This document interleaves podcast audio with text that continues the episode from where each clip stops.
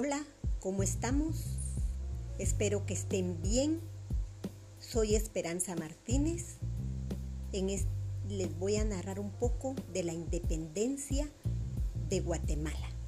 Pero primero les voy a, a leer un fragmento que publicó Prensa Libre el 15 de septiembre del 2011 una entrevista con el director de la sección de diálogo intercultural de la UNESCO, Ali Moussa, en el que decía, el protagonismo de los indígenas y de los afrodescendientes en los procesos de independencia de Latinoamérica ha quedado rezagado hasta el punto de que el registro histórico no ha sido objetivo con ellos. Ellos fueron marginados. Se exaltó el pasado europeo y se olvidaron las raíces indígenas. A la población local se le ocultó la realidad de la región y se le hizo invisible. Las personas relegadas no tuvieron acceso a los beneficios de las nuevas naciones formadas. Los grupos que son excluidos no fueron en los medios de comunicación. No es posible continuar con una historia falsa. Pareciera que las naciones basan su identidad en relatos ficticios. Para una apertura democrática debe existir pluralismo a nivel social y cultural. Esto puede significar que América Latina consiga rectificar su historia y que los pueblos indígenas se les dé el papel que merecen.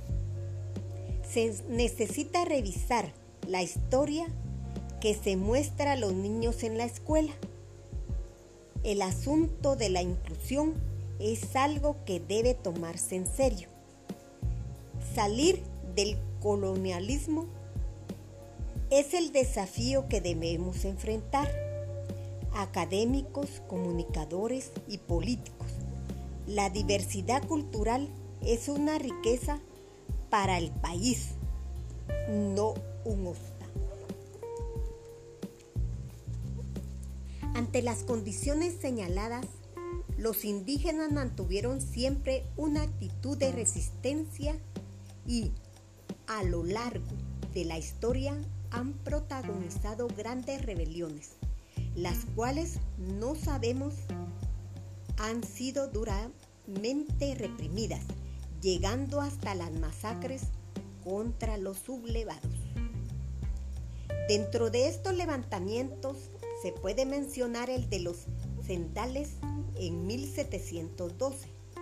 Se estima que este ha sido el movimiento más violento y de más duración con el periodo colonial involucrando a los pueblos sendales, choles,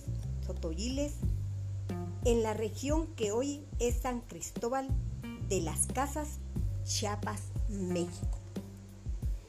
La de Santa Catarina, Iztahuacán, en 1743. La de San Francisco Tepán, Guatemala, en 1759.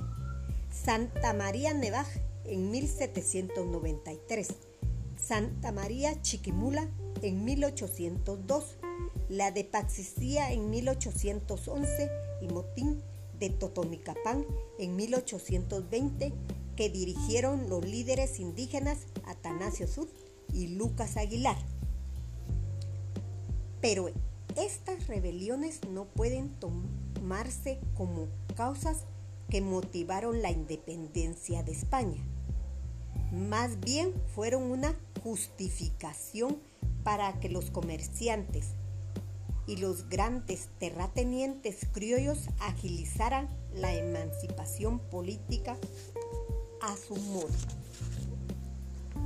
Los ideales de la Revolución Francesa, audados a la independencia de Estados Unidos, las guerras de emancipación en Sudamérica y la del vecino México van creando el marco para que las provincias de Centroamérica proclamasen sus deseos de independencia del imperio español.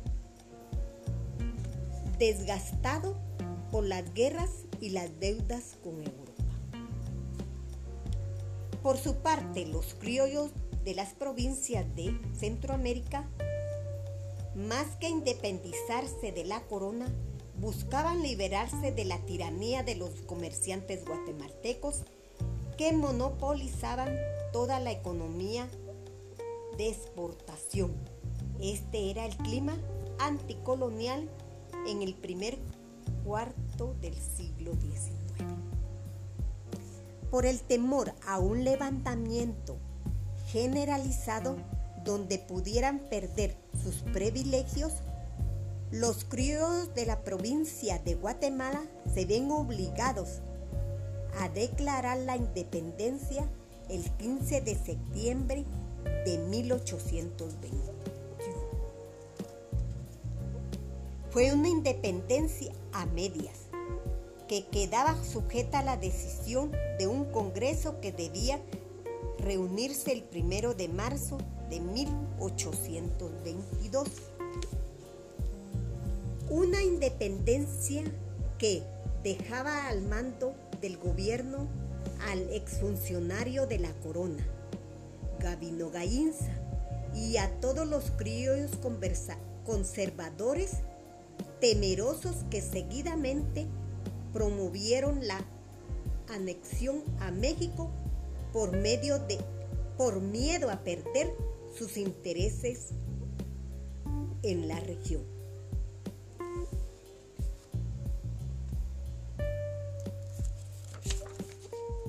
A partir de esta declaración y por las diferencias existentes entre las provincias, especialmente con los criollos que gobernaban Guatemala, se constituyen los estados federales con el derecho de promulgar su propia constitución. Con estos movimientos de independencia, la provincia de Guatemala perdió el estado de Yucatán en 1821 a partir de la creación del Plan de Iguala promovido por el gobierno mexicano de Iturbide. También se adhiere a este plan los ayuntamientos de Ciudad Real, Comitán, Tuzplán de la provincia de Chiapas el 14 de septiembre del mismo año.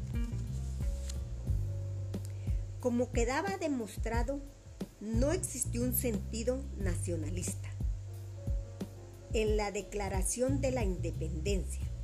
Fue simplemente la toma del poder político por aquellos que ya tenían el poder económico y a los que ahora se les llama próceres. Si se hizo la independencia, sí, pero solo de España. El pueblo maya con las mismas cadenas de opresión. Gracias por escucharme.